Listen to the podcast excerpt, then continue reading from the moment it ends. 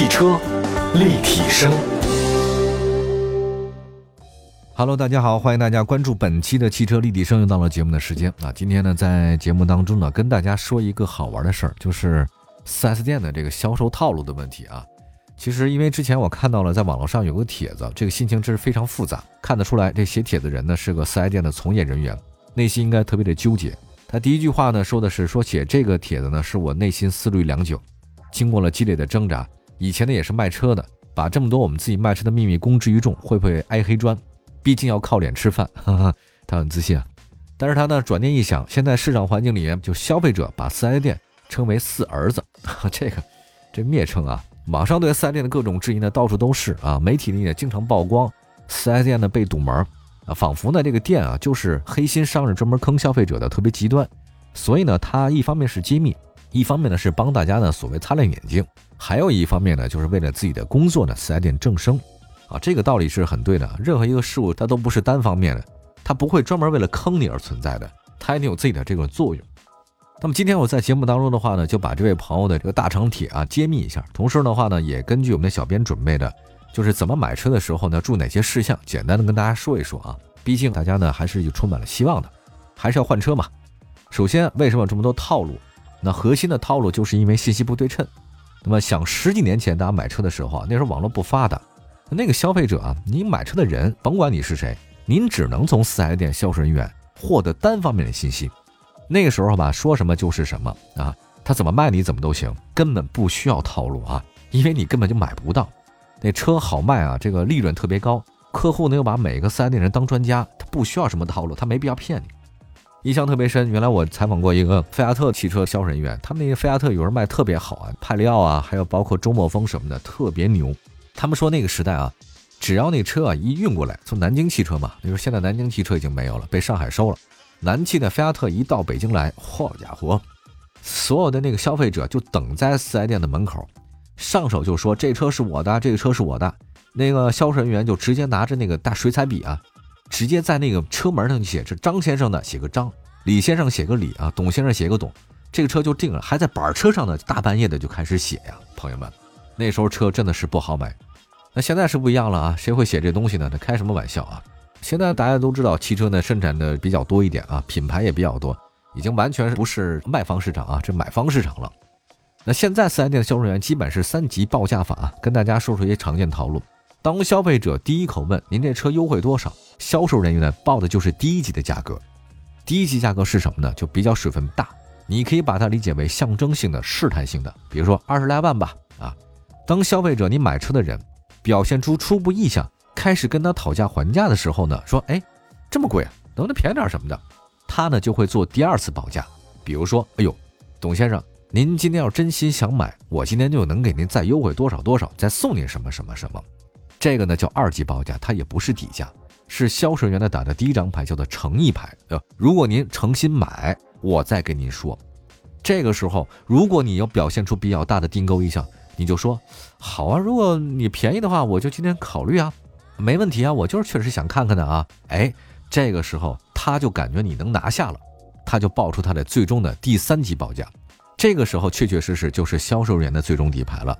但是有些销售人员还会装模作样，就跟您说：“董先生，我能请示下面的经理吗？给您个优惠价。”然后其实他后面转一圈，回来以后呢，就跟您说：“这是我们经理给的价格啊。”一般销售人的报价的节奏都是这样的，大家把握好这个节奏就行了。哈哈即便是他第一次报的价，您感到满意也得拒绝，得继续谈。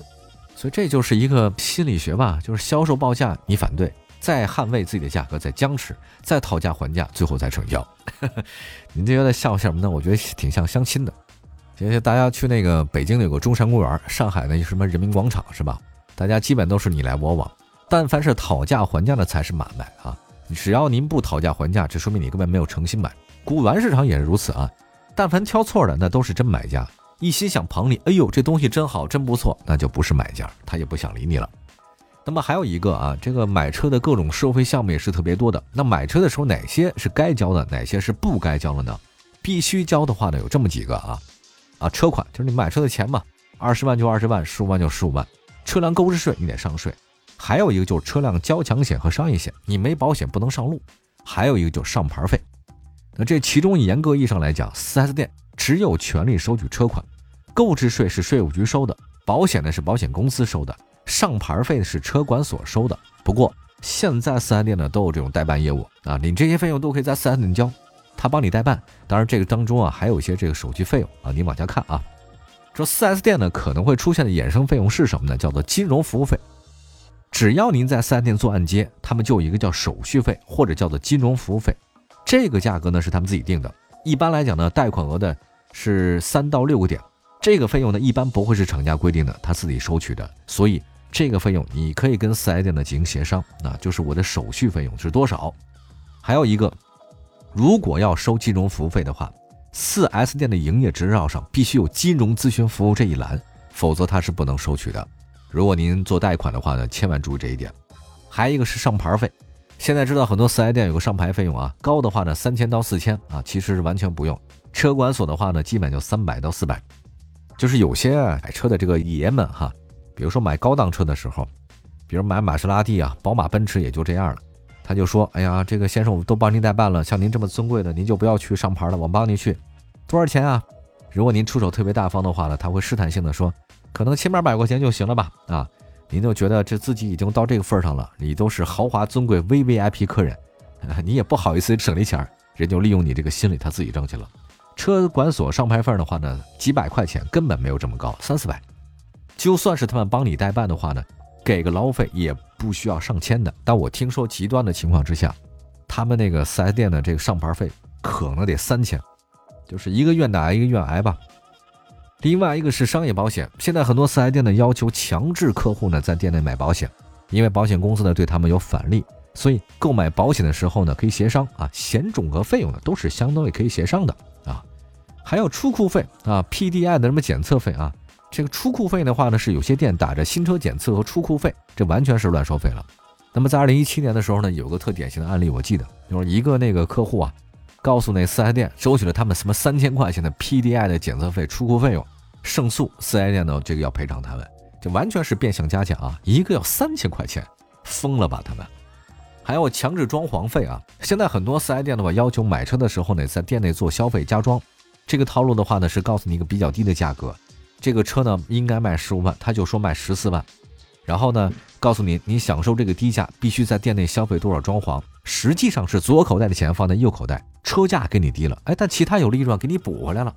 他也说，哎，反正您那个贴膜也得贴吧，封釉也得封吧，底盘也得做吧，车内什么都得有吧，我们在这儿给你省钱了，实际上他是加钱了啊。一个报价一万块钱的这个装潢礼包，基本上的成本价两千多块钱，各位您知道他们能赚多少利润了吧？车价低那是第一步啊，朋友们。嗯，我倒是觉得，真的，大家买车的时候还有很多要注意的地方。这也是说到了今天我们这个四 S 店的销售套路呢，有些这个揭秘的地方。当然，好的四 S 店还是比较多的，否则他也不会开那么多。有些黑心四 S 店的话，就说不定了。待会儿呢，再跟您介绍介绍。当你买车的时候，网上卖的那车的超低价格，四 S 店他们怎么想的？真有这种车吗？一会儿回来。汽车立体声。回到节目当中，您现在收听到的是汽车立体声。大家好，我是董斌，今天跟大家聊聊十一年的经验。一位好朋友啊，这在网上呢发了一个四 S 店销售套路的大揭秘，他自己也说了一些自己的心路历程，就是说他也是从业人员，把这些事儿呢全告诉大家，自己还混不混了？不过他也说到了，其实这个事儿就是这样的啊，就是有一两个四 S 店不好，他会让整个行业都不行。所以呢，只要把那些不好的四 S 店、一些黑心的四 S 店去除掉，才能让这个行业更好的发展。大家提到这个 4S 店的时候呢，才不会觉得他们都是黑心的。那么很多消费者啊，刚才说到了这个买车的一些注意的套路的事儿，再说说这报价，这是第一步。很多人买车啊，其实习惯之前啊，都得去网上查一下。很多经销商呢，利用这一点呢，在网上报价的时候呢，报一个特别低的价格，让大家消费者来咨询。但实际上，网上报的这个价格有很多是水分的。北京什么什么什么行，宝马三系促销价二十八万六千八起。但它实际上的价格呢是三十六万六千八，他给你标一个二十八万六千八，你动不动心？它底下呢是三行，第一个获取底价，第二个预约试驾，第三个是置换，还留一个四零零的电话。哎，您说这个二十八万的价格是不是成交价？不是，这是综合优惠价。这个综合优惠呢就不是车价的全部优惠，对吧？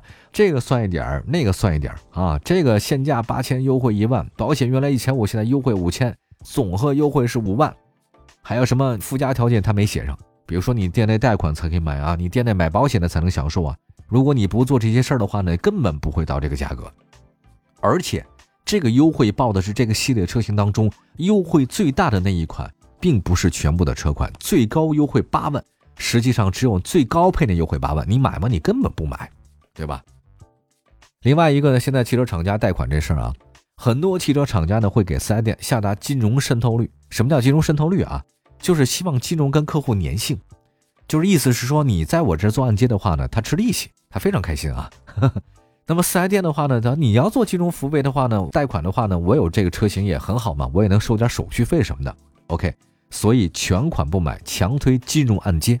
这个意思是说，您按揭吧，反正也免你的那个利息费用。您只要交很少很少的手续费用，就能享受到十年最低多少多少钱，对吧？那么他们完成了金融渗透率呢，厂家还给他们一些补贴。一般情况之下，他们非常非常愿意做这种按揭的东西。还有一个杀手，不光是汽车行业，我觉得整个杀手行业在各个行业都有出现啊。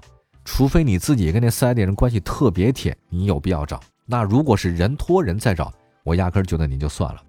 您要觉得您找个人价格会便宜。四 S 店呢，同样会觉得你觉得便宜这个心理啊，给你做表面文章。然而你感觉不到便宜是真的便宜，哈哈。咱举个例子来讲啊，如果你真的是啊想找熟人关系，请记住这个顺序，就是您自己先到四 S 店跟人谈，谈到最低那价格。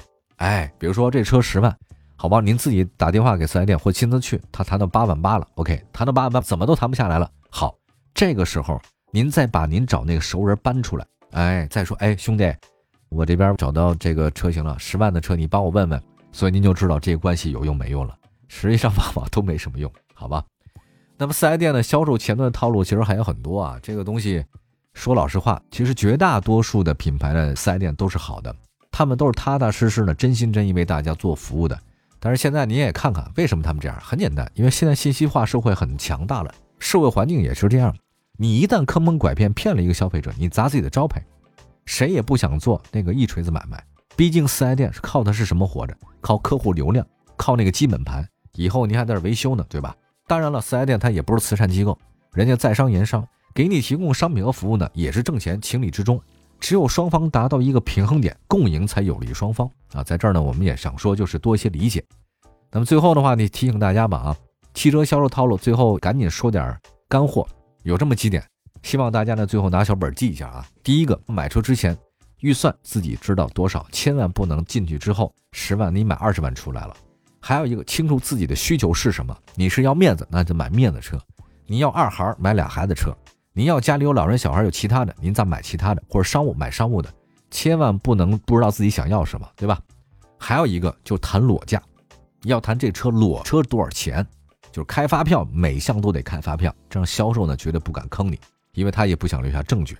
还有另外一个，就是我特别想说的，对于那些加价的车，坚决说不。就很多车型啊，太畅销了，你也想要，但是你那么着急干什么呢？它不就是个车吗？对吧？它是热销车型，比较抢手的，加点钱，这是违法行为，消费者可以投诉啊！你不能随便变动价格的。我加十万，你能提车？后来我发现。但凡加提车的那些消费者朋友们都后悔了。还有一个加钱送大礼包根本不实惠，也轻易的不要去做按揭。还有一个就是小心偷梁换柱，国六的、国五的配置的一定要注意这些东西，好吗？说到这儿吧，就不能再讲下去了，再讲下去那个就该拍我板砖了。希望所有朋友们都能够买到自己心仪的爱车，不吃亏，不上当，咱也不吃药。谢谢大家，祝福所有朋友们买车愉快。我们下次节目再见，朋友们，拜拜。